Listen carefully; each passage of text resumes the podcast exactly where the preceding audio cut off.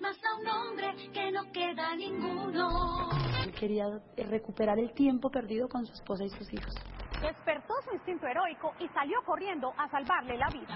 Yo me sentía como héroe hasta que mis hijas me dijeron, you're, you're my hero, dad.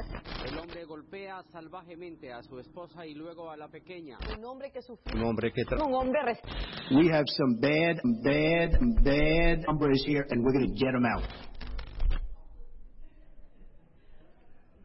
Hola, buenas tardes. Ah, bienvenidos de nuevo a la iglesia eh, El Mensaje. Ah, actualmente estamos en una serie titulada Dios cambia, perdona ah, y utiliza a los bad, bad hombres.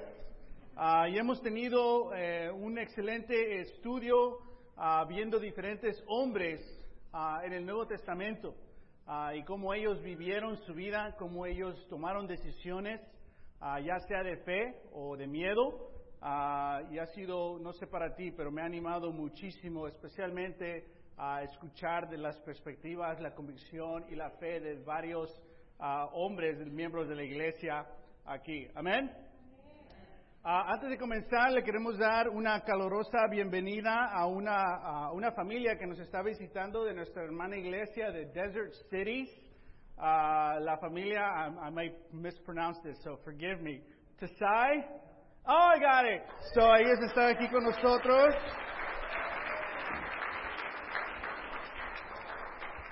Ah, ellos ah, generosamente han adoptado a Cristian y Cristian está ahí traduciendo ah, ahorita. So a los que no hablan español, you know, just tr- translation. But we're grateful that you guys are here, and uh, we know Christian. We know he needs a lot of help, so thank you for encouraging him uh, and adopting him. Pero es parte de lo que compartió Juan, eh, de que eh, en la iglesia eh, Dios nos da familia. Ah, no es de que no tengamos familia, pero nos da una familia en Cristo. Y en veces no queremos esa familia en Cristo, porque son diferentes a nosotros. Pero Dios nos hace una familia, aunque somos muy, muy diferentes. Amén. Ah, abre la poderosa a Hechos capítulo 10. Sabes, hemos hablado de inestabilidad, hablando de Judas.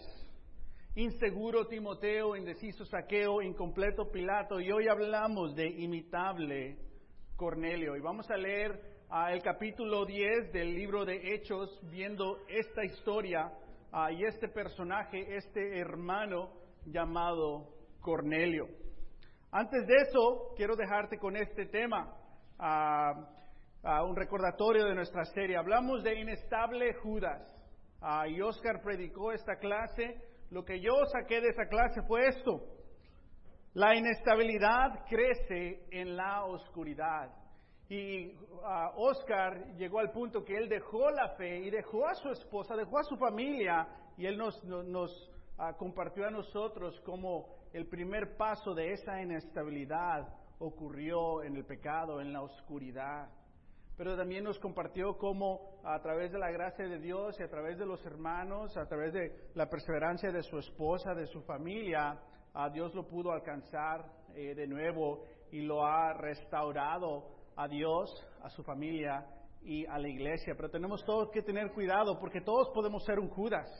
La inestabilidad crece en la oscuridad. Hablamos de Timoteo, un hombre que fue inseguro de joven, fue inseguro en sus, en sus 20, cuando tenía 20 y algo años, y fue inseguro en su vejez también, que siempre él luchó con la inseguridad y hablamos como, como hombres, como personas, tenemos varias transiciones y si en veces por, hacemos una transición mal y, y puede ahí atacar el enemigo. Inseguridad es una oportunidad de aprender a confiar en Dios y profundizar amistades cristianas. Que no porque nos sentimos inseguros eh, no significa que es algo malo, al contrario, sentimos inseguros, pero es una oportunidad para seguir aprendiendo cómo confiar en Dios y profundizar nuestras amistades cristianas. José Escárcega predicó una clase en nuestro día de misiones de, de saqueo ah, y titulado Indeciso, deci- decididos en la misión de salvación. Con el saqueo, aunque buscó a Jesús, él no dijo nada, él se quedó ahí col- colgado en el, en el árbol, y, pero Jesús llegó ahí, lo llamó y le cambió su identidad, su eternidad, decididos en la misión de salvación. Y hace una semana hablamos de ah, Pilato, un hombre incompleto. Incompleto Pilato buscó lo de ahora y mañana, rechazó lo de arriba. Y vemos como también no podemos ser un Pilato, tenerle miedo a responderle a la verdad. Pero hoy concluimos esta serie, bueno, va a haber un poquito extra el domingo a las ocho y media hablando de Invencible, pero Cornelio vemos totalmente lo opuesto de los otros hombres. Vemos que él es imitable porque a la verdad es humilde. Imitable porque a la verdad él es humilde. Sabes, todos los otros hombres tuvieron una oportunidad de ser humildes a la verdad. Varios lo tomaron, varios no. Lo que aprendemos de Cornelio es de que él sí fue humilde a la verdad. Vamos a Hechos, capítulo 10. Vamos a leer un pasaje completo. So, acompáñanos, por favor, en esta lectura. Ah, y si me sale mal el español, te pido perdón de antemano. Esta escritura es una de las escrituras ah, que desafortunadamente es fácilmente malentendida, mal interpretada y se han creado muchísimas doctrinas falsas o doctrinas incompletas por el mal entendimiento de esta, de esta escritura. Y si te quedas con preguntas, qué bueno. Y si quieres respuestas, aquí traigo un estudio de cinco páginas que te lo voy a regalar para que profundices tu doctrina. Amén. Porque si vas a ser un hombre de Dios, tienes que tener la humildad para rendirte a la verdad. Cuando te rindes a la verdad, es decir, que tienes conclusiones, esto es verdad y esto no es no. Pero muchas veces podemos tener miedo de decir, esto es falso bíblico y esto es verdadero bíblico. Y en veces somos hombres en nuestra doctrina incompletos. Cornelio es un ejemplo, es un imitable para todos nosotros porque él fue humilde a la verdad. Hechos, capítulo 10. Vamos a leer. Dice, vivía en Cesarea un centurión llamado Cornelio, del régimen conocido como el italiano. Él y toda su familia eran devotos y temerosos de Dios. Realizaba muchas obras de beneficencia para el pueblo de Israel, es decir, para los pobres. Y oraba a Dios que constantemente. Un día, ¿a qué horas? A las 3 de la tarde. Es una hora especial a las 3 de la tarde, ¿no? Hoy es Día del Padre, servicio a las 3. Mira, grandes cosas ocurren a las 3 de la tarde. Tuvo una visión. Vio claramente un ángel de Dios que se le acercaba y le decía, Cornelio, ¿qué quieres, Señor? le preguntó Cornelio, mirándolo fijamente y con mucho miedo.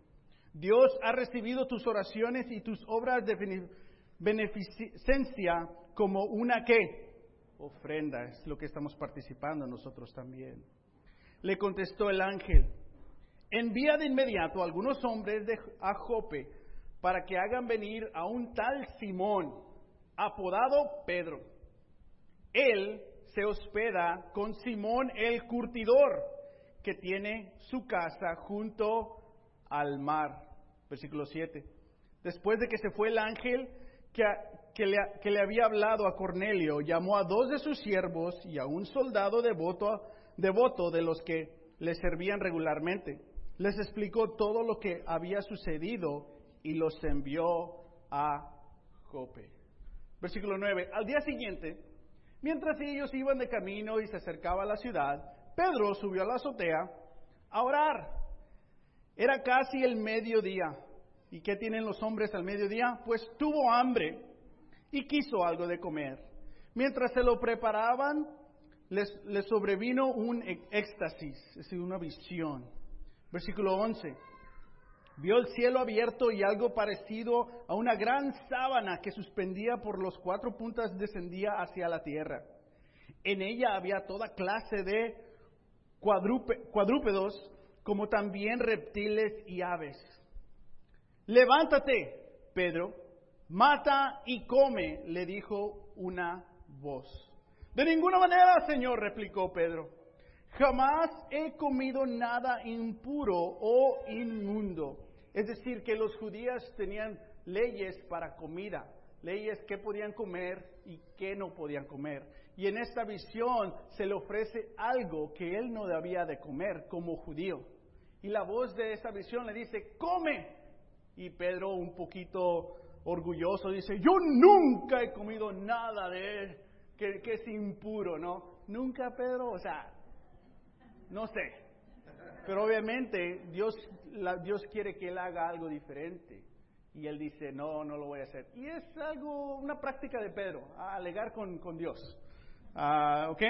Versículo 14, perdón, 15 dice, por segunda vez le insistió la voz, ándale, lo que Dios ha purificado, tú no lo llames impuro. Entonces sucedió tres veces, vemos la necedad de Pedro. ¿Está creyendo Pedro la visión? ¿Está siendo humilde Pedro a la visión? ¿Está obedeciendo Pedro a la visión? No. Y enseguida la sábana fue recogida al cielo. Pedro no atinaba a explicarse cuál podría ser el significado de la visión. ¿Cuál fue el significado? Come. Él dice, no sé qué, no, no, no sé esta visión. Mientras tanto, los hombres enviados de Cornelio, que estaban preguntando por la casa de Simón, se presentaron a la puerta. Llamando, averiguaron si allí se hospedaba Simón, apodado Pedro. Mientras Pedro seguía reflexionando sobre lo- el significado de la visión, todavía no entiende Pedro lo que Dios quiere que él haga. El Espíritu le dijo, mira Simón, tres hombres te buscan. Date prisa, baja y no dudes de ir con ellos, porque yo los he enviado. Pedro bajó y le dijo a los hombres, aquí estoy, yo soy el que ustedes buscan. ¿Qué asunto los ha traído acá? Ellos le contestaron, venimos de parte del centurión Cornelio, un hombre justo y temeroso de Dios, respetado por todo el pueblo judío. Un ángel de Dios le dio instrucciones de invitarlo a usted a su casa para escuchar lo que usted tiene que decirle. Entonces Pedro los invitó a pasar y los hospedó. Al día siguiente Pedro fue con ellos acompañándolos de algunos creyentes de Jope. Un día después llegó a Cesarea porque no había Uber en esos días. Cornelio estaba esperándolo con sus parientes y amigos íntimos que había reunido. ¿Viste lo que hizo Cornelio? Al llegar Pedro a la casa, Cornelio salió a recibirlo y postrándose delante de él le rindió homenaje. Pedro hizo que se levantara y le dijo, ponte de pie, que solo soy un bad hombre como tú. Versículo 27, pero Pedro entró en la casa conversando con él y encontró a muchos reunidos.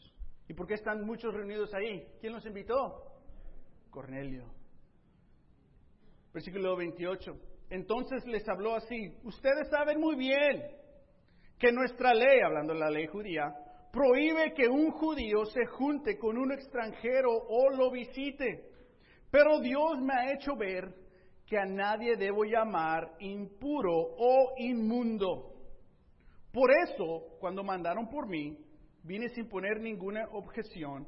Ahora, permítame preguntarles, ¿para qué me hicieron venir?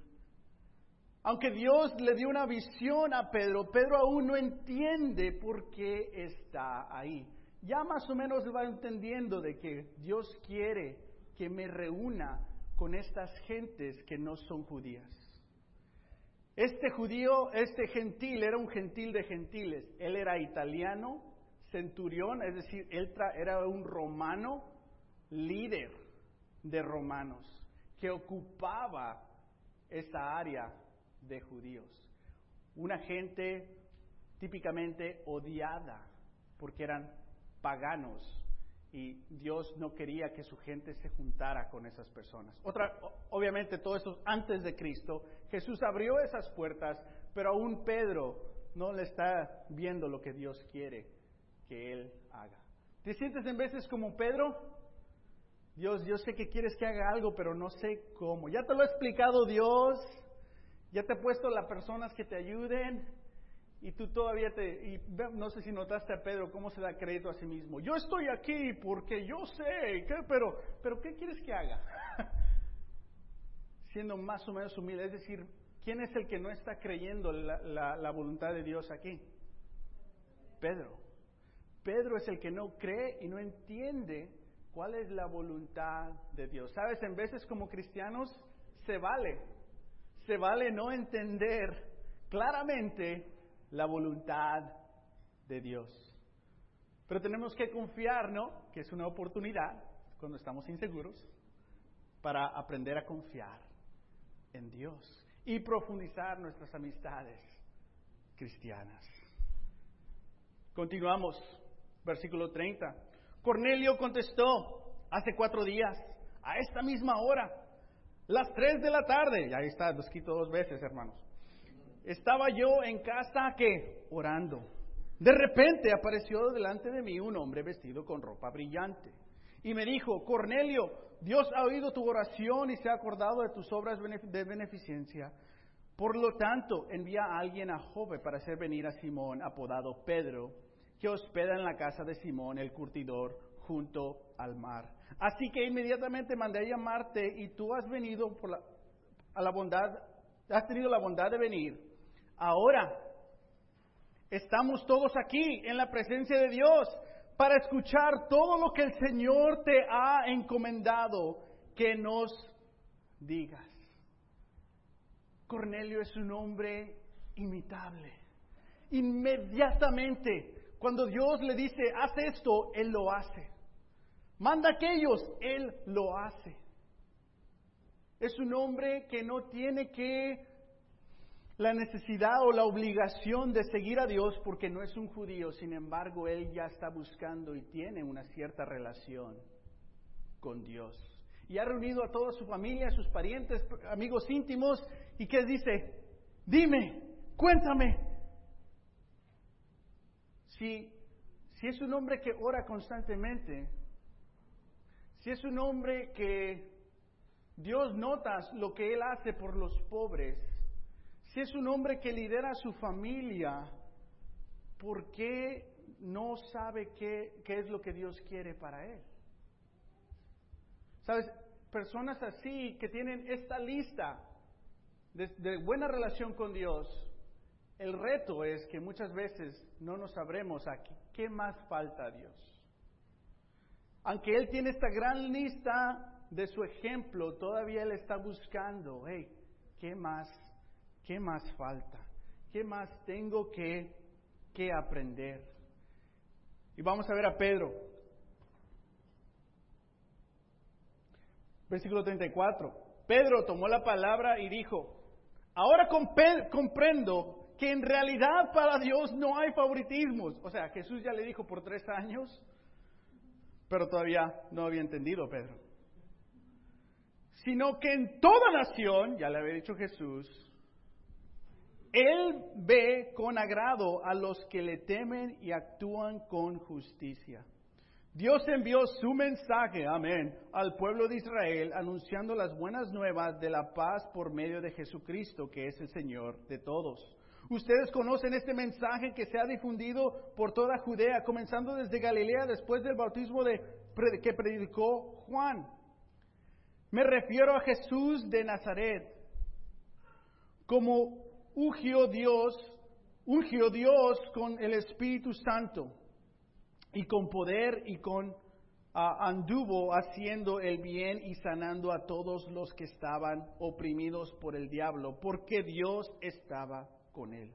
Nosotros somos testigos de todo lo que ha ah, de todo lo que ha sido en la, ha sido en la tierra de los judíos y en Jerusalén. Lo mataron colgándolo en un madero, pero Dios lo resucitó al tercer día y dispuso que se apareciera, no a todo el pueblo, sino a nosotros, testigos, primeramente escogidos por Dios, y co- comimos y bebimos con Él después de su resurrección.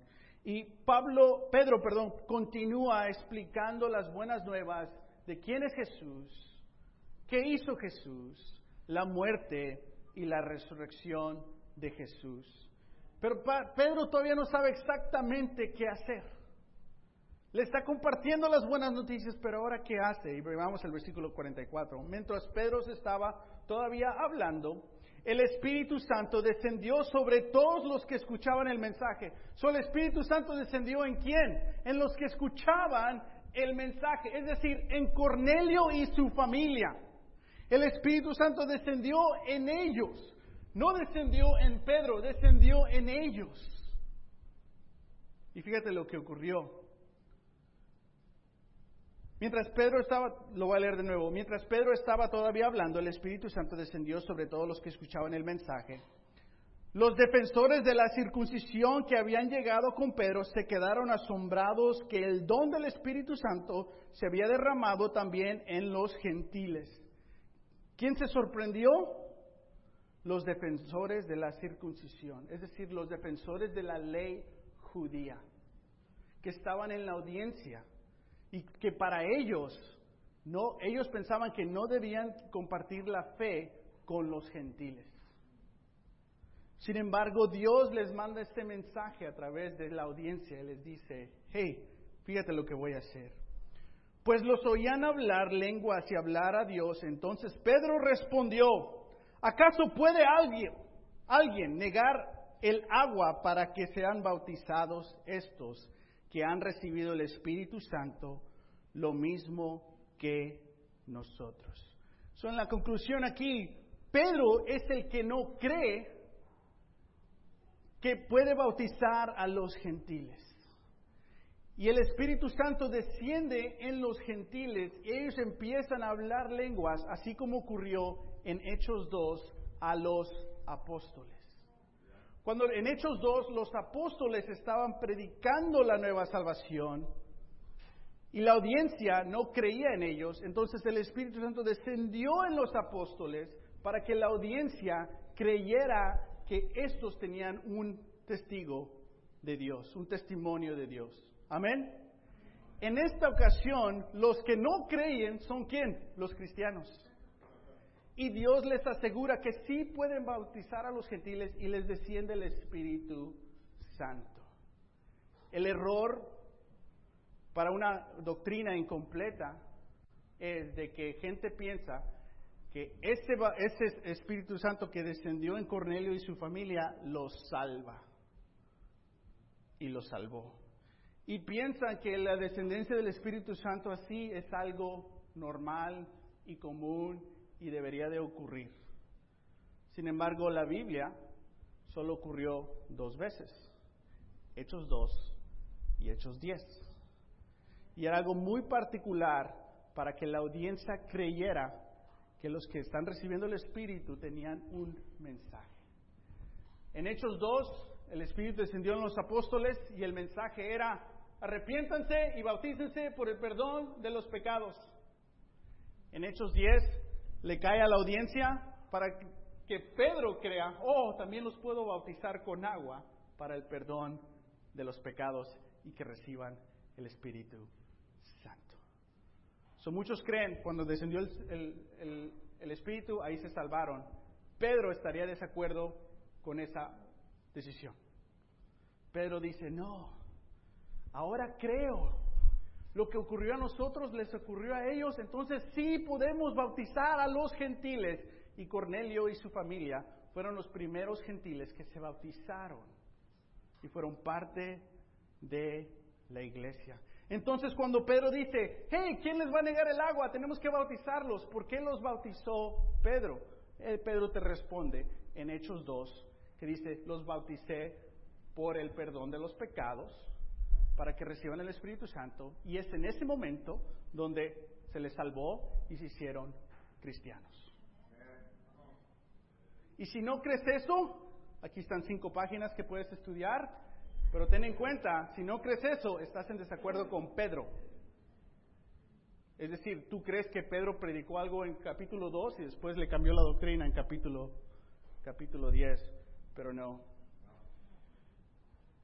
¿Acaso, versículo 47 de puede alguien negar el agua para que sean bautizados estos que han recibido el Espíritu Santo del mismo que nosotros. Es decir, es posible que los cristianos judíos ya le habían negado el bautizo a otros gentiles.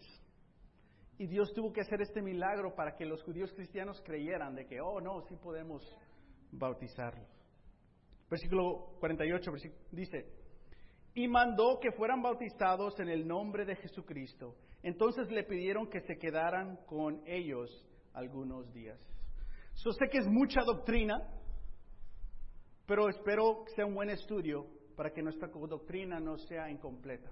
Pero no podemos hablar de Cornelio sin explicar la doctrina, porque Cornelio es tan imitable que el pobre se le ha asociado con tanta doctrina incompleta. Eso queremos rescatar el poder del testimonio de Cornelio un poco. Regresa, por favor, a Hechos 2. Perdón, Hechos 10, Hechos 10, versículo 1. Al 2. Dice, vivía en Cesarea un centurión llamado Cornelio, del regimiento conocido como el italiano. Él y toda su familia eran devotos y temerosos de Dios. Realizaban muchas obras de beneficencia para el pueblo de Israel y oraba a Dios constantemente. De nuevo, hacía todo esto sin haber recibido el Espíritu Santo sin haber sido perdonado de los pecados. Tenía una reverencia y un amor a Dios, pero eso no significaba que él era un cristiano verdadero.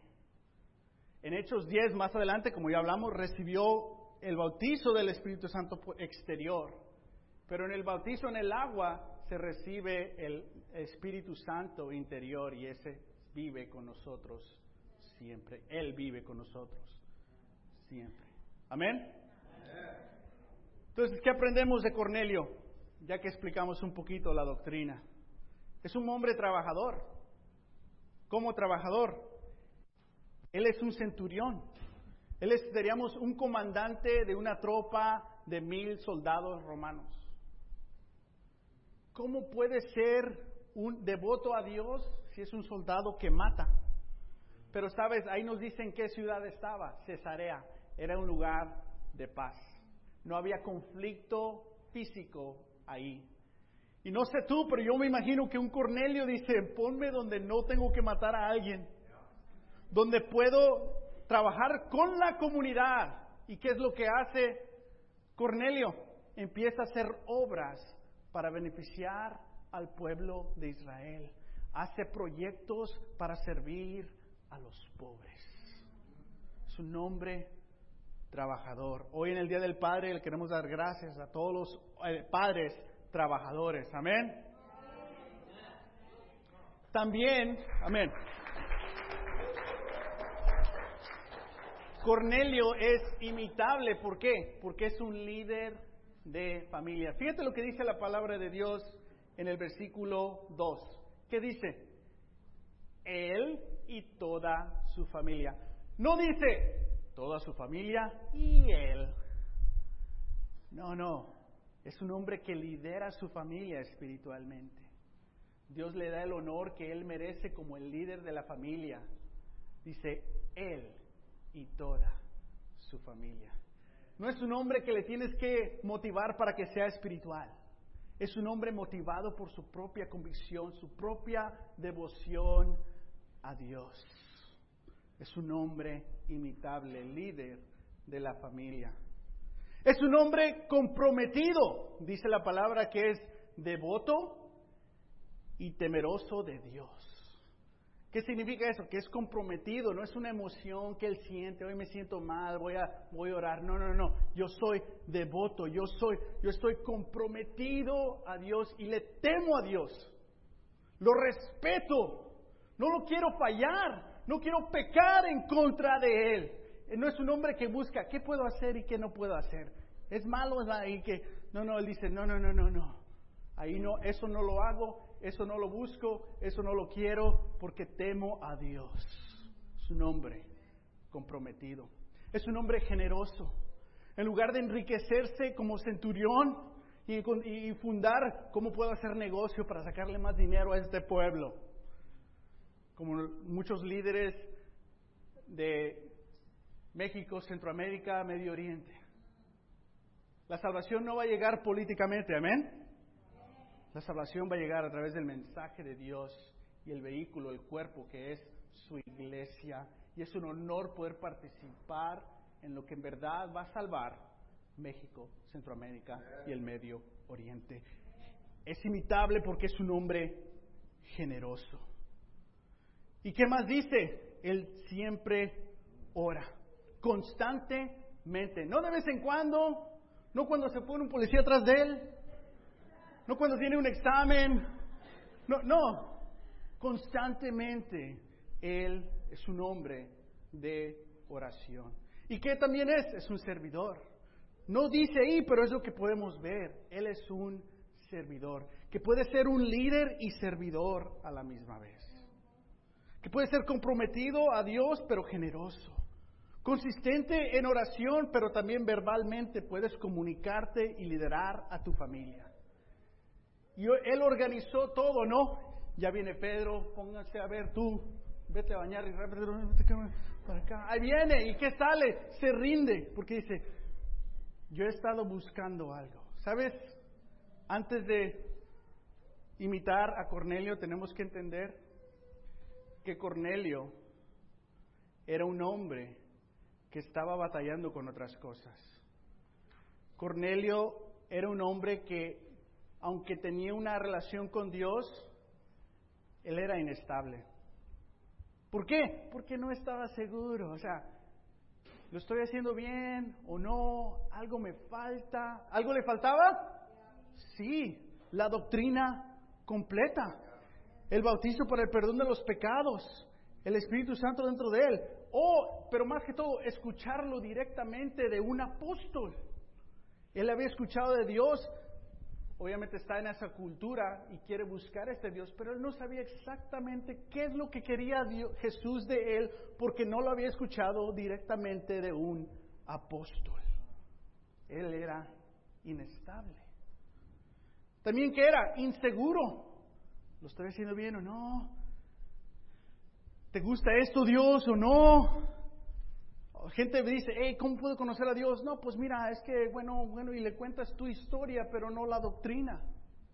Le cuentas eventos en tu vida, pero no lo que dice la Biblia. Y esa persona ahora tiene la presión de tratar de imitar la experiencia de esa persona porque no le has dado la doctrina. Y es por eso que en muchas iglesias donde la doctrina es incompleta, la segunda y tercera generación se pierde. Porque la primera generación llegó ahí con experiencias de emoción con gran necesidad y se hacen Cornelios 10, 1 al 12. Pero Cornelio 10, 1 al, 12, 1 al 2, perdón, no lo puedes pasar a la segunda generación, porque no puedes darle una emoción, tienes que darle una doctrina completa. Y es por eso que en, estas, iglesias se pierde. Segunda y tercera generación, los hijos no viven de acuerdo a la Biblia, porque no le puedes dar eso. Había una inseguridad. ¿Qué le digo a mis hijos? ¿Qué le voy a enseñar a mi hija? ¿Qué le voy a enseñar a mis, a mis, a, mis, a mis criados, ¿no? a mis soldados? Porque más o menos sé, pero no estoy seguro. ¿Qué más era? Era indeciso. Ciertas cosas ya había decidido, pero necesitó que una visión de Dios para tomar decisión y decir, ¡Hey, apóstol, ayúdame! Había una indecisión tal vez. Tal vez estaba orando, Dios, algo falta. Ayúdame. ¿Qué más tengo que saber? ¿Qué más tengo que hacer? Me siento un poco vacío, indeciso. Y Dios, el ángel se aparece de él y dice, oh, te voy a mandar un apóstol que yo entrené y directamente te va a decir lo que tienes que hacer. Y sabemos que su doctrina estaba medio completa, pero no estaba completa, era un hombre incompleto como doctrina. Pero Dios vio eso y le mandó que otra visión, no. Le mandó una visión, le mandó un ángel que lo dirigieron a quién? A otro hombre que le diga qué hacer. ¿Y quién era ese hombre? El apóstol Pedro. ¿Podemos saber nosotros ¿Qué dijo el apóstol Pedro? Sí, porque tenemos todo el libro de Hechos. Es decir, podemos tener visiones y sueños y experiencias, pero todo esto te tiene que llevar a lo que dice la verdad en la Biblia. Y si no te lleva ahí, te vas a quedar aquí buscando y te vas a hacer inestable, vives tres meses para Dios, dos meses no, un mes sí, te sientes inseguro, estoy salvo, no, sí estoy salvo, sí estoy salvo, sí estoy salvo. Ahí están las escrituras que me dicen que sí estoy salvo. Y un mes después, oh, pues no sé, o sea, es que... O indeciso, quiero compartir, o sea, se me hace que te compartí, pero no estoy seguro, indeciso. ¿Por qué? Porque tal vez la doctrina está incompleto. ¿Qué piensa Dios sobre esas personas? Tiene gran compasión. Y Él ve todo lo, que esas personas son devotas a Él, que, que, oran constantemente, que lo aman a Él, que lo buscan a Él. ¿Y qué les manda Dios? No otra visión, no otro ángel, pero la doctrina completa. A Cornelio lo podemos imitar porque él no dio sus credenciales. ¿Cómo que me voy a.? O sea, ¿no ves que me cayó a mí también el Espíritu Santo? ¿Quieres que te hable en griego? No se puso orgulloso por las bendiciones que le dio Dios. Al contrario, más bendiciones, más humilde. Más bendiciones, más humilde. ¿Humilde a qué? Humilde a la verdad. Cornelio es un hombre imitable porque a la verdad él es humilde. Cornelio es un hombre imitable porque a la verdad él es humilde. Tengo un regalo para ustedes, para todos los padres, para todo el trabajador, el líder de familia, padres comprometidos, generosos, consistentes en oración, servidores. Cornelio era trabajador, era un centurión, ¿no? era un soldado. So, trabajador significa ahí, digamos, un, un soldado. Amén. Líder, líder de familia, es decir, que él era este link, ¿no? Que a través de él toda la familia está junta, pero sabe cuándo abrirlo y dejar que salgan sus hijos e hijas al mundo verdadero. Pero él es el líder espiritual de la familia. Es un hombre comprometido. Comprometido porque él sabe que, que, hubo un sacrificio y quería saber un poco más de Jesús. Y cuando él se dio cuenta y aprendió a través de Pedro que Jesús no solo murió y resucitó, pero Jesús lo llama a que él sea un fiel discípulo y que el Espíritu de Cristo puede vivir en él. Él eh, fue aún más comprometido, recordando la muerte y resurrección de Jesús. Fue un hombre generoso, le puse un dime porque un tenth, you know, el tithe, 10 centavos ahí de cada dólar. Uh, amén, un hombre generoso. Consistente en oración. Toda su vida él era un hombre de oración. Birthday candle, you know, ahí que recuerdes, que representa que, que seas consistente en tu oración toda toda tu vida. Y servidor, servilletas, ¿no? Que él estaba ahí sirviendo a su comunidad, sirviendo a Dios, sirviendo a su familia. Amén. Como padres siempre estamos sirviendo, especialmente como padres, padres, padres cristianos. Entonces, para todos los padres, al final del sermón, a los sugieres les van a dar una cajita de Cornelio que incluye todas estas seis cosas ahí. Y tenemos que la recuerdes, que la mantengas ahí en tu, en tu casa. Bájala de tu carro, por favor. Ah, amén. Sí, aquí hay, se puede abrir un poquito. Ya se les salieron dos, dos, dos dimes. So, si quieres, si quieres darlo, si eres un hombre generoso, sabes que tienes que dar un dime, un penny a Dios porque recibiste 10 centavos. Depende de tu convicción. Eso es bíblico. Pero, amén. Birthday money, gotta tithe it. So, todo está aquí para ti, Padre, porque tú eres también imitable. Y a través de Dios tenemos el ejemplo de un gran Padre que es todo esto también para nosotros. Amén. Imitable porque a la verdad Cornelio fue humilde. Amén. Bueno, eso concluye nuestra serie, pero tengo varios anuncios aquí. Próximo domingo vamos a tener una clase llamada Invencible. No necesariamente de un gran hombre, pero varios de nosotros vamos a tener un testimonio, pero queremos también tener un desayuno y a eso estás ah, ah, invitado. Amén. Can you put that back up? Ah, también tenemos con hoy, un, es un día muy especial porque también mañana comienza nuestro verano misionero.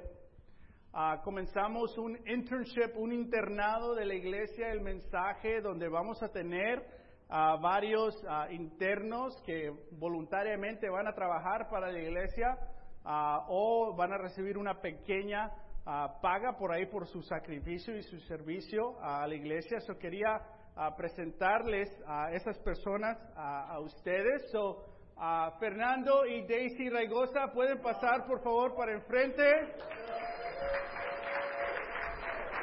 José, José Aguilar, José Aguilar, ¿dónde está José? José Aguilar pasa para enfrente. Cristian Galván, que está traduciendo.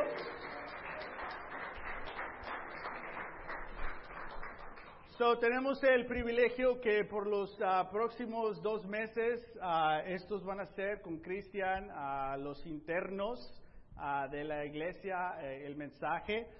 Fernando y Daisy van a liderar nuestro Team Ministry por dos meses.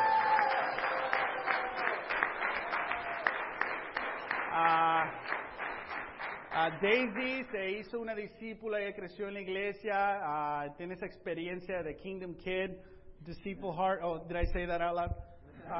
no, de, esas luchas, de esas luchas que tienen los, nuestros hijos e hijas que crecen en la iglesia que su experiencia es un poco diferente. Ella tiene esa experiencia. Mi esposa tuvo el privilegio de estudiar uh, con ella.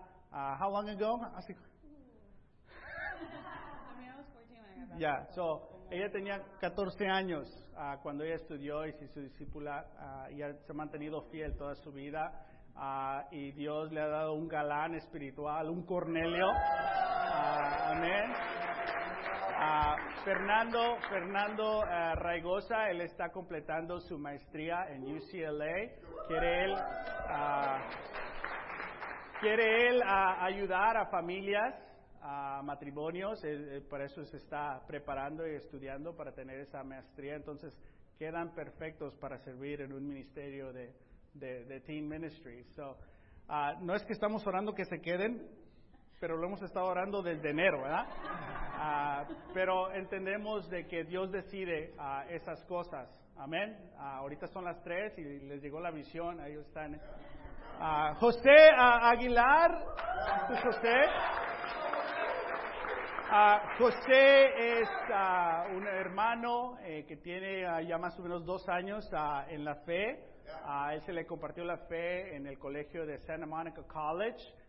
tiene 23 años, quiere ser doctor y todo está, todo está en la escuela, pero queremos aprovechar, ¿no? Darle esta oportunidad y aprecio su corazón de querer venir y servir al Ministerio de Solteros aquí en la iglesia El Mensaje. Uh, y ya conocemos a Cristian, Cristian Galván, que Cristian eh, se ha comprometido a ser un interno y servir el Ministerio de los Solteros en el mes de julio, agosto y septiembre. Mañana sale Cristian a Hawái a unas vacaciones. Su regalo de, graduación. Ah, amén. No se lo di yo, se lo dieron su, su familia. Eso, lo mandaron ahí a Hawái. Ya, relájate, vete. Pero va a regresar a servir al Ministerio de Solteros. Se los quería presentar a el verano misionero de la iglesia el mensaje. Amén. Uh, Cristian, si les puedes dar su regalo, por favor. so, estamos, somos una iglesia en construcción y les queremos dar eh, su su, ah, su ladrillo, ah, porque están llegando a poner su ladrillo en estos ministerios tan, tan especiales. Amén. So, gracias. Gracias.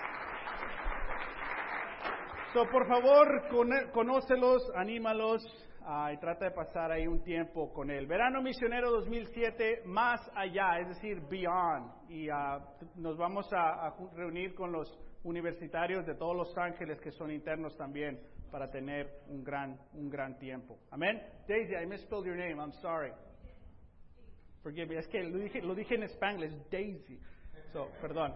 Ah, pero bueno, los sugieres ahorita van a pasar y todos los padres, por favor, eh, levanten, levanten la mano y van a recibir ah, su regalo de parte de la iglesia, el mensaje, animándote, estas cualidades de ah, Cornelio. Amén.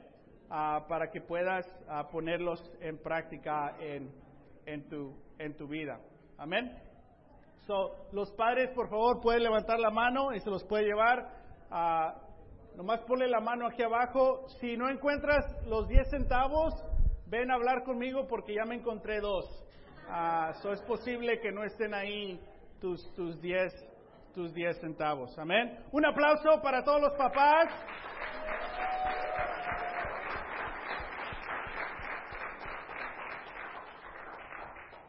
So, acompáñame en una oración. Ah, Connie va a hacer un anuncio y estamos eh, despedidos. Señor, gracias.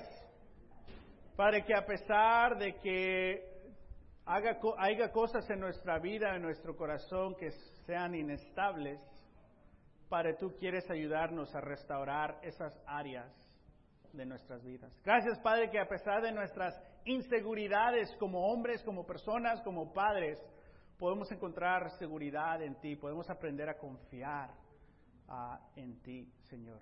Padre, gracias que a través, Padre, de ah, nuestras indecisiones, Padre, podemos ser hombres o personas indecisas, tú nos aclaras y nos llamas y nos acompañas y nos cambias nuestra identidad y nos, nos diriges. Y a pesar, Padre, que hemos tal vez cometido varios errores, muchos errores y nos sentimos incompletos, a través de tu verdad podemos imitar a Cornelio y someternos a la doctrina completa, someternos a la verdad, porque más que todo queremos servirte a ti. Gracias por ser un excelente padre y por todos los padres aquí. Gracias por la iglesia, el mensaje. Gracias por la raigosa, ah, Padre, por José ah, Aguilar y por Cristian Galván de servir a la iglesia de esta, de esta manera. Bendice el resto del día. Te queremos, te amamos. Ah, Padre, ayúdanos a ser humildes y someternos a tu verdad. Te pedimos todo esto en Jesús. Amén. Amén.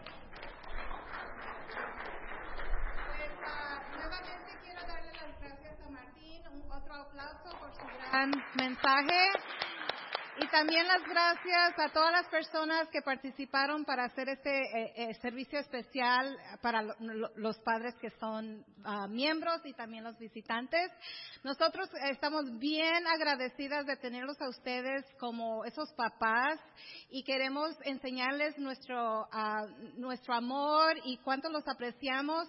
Muchas de las esposas, ah, muchas de las madres trajeron postres especiales que están atrás, allá atrás y queremos invitar en este mom- momento a todos los padres que por favor pasen primero. Eh, muchas gracias y están am, concluido el servicio. Muchas gracias.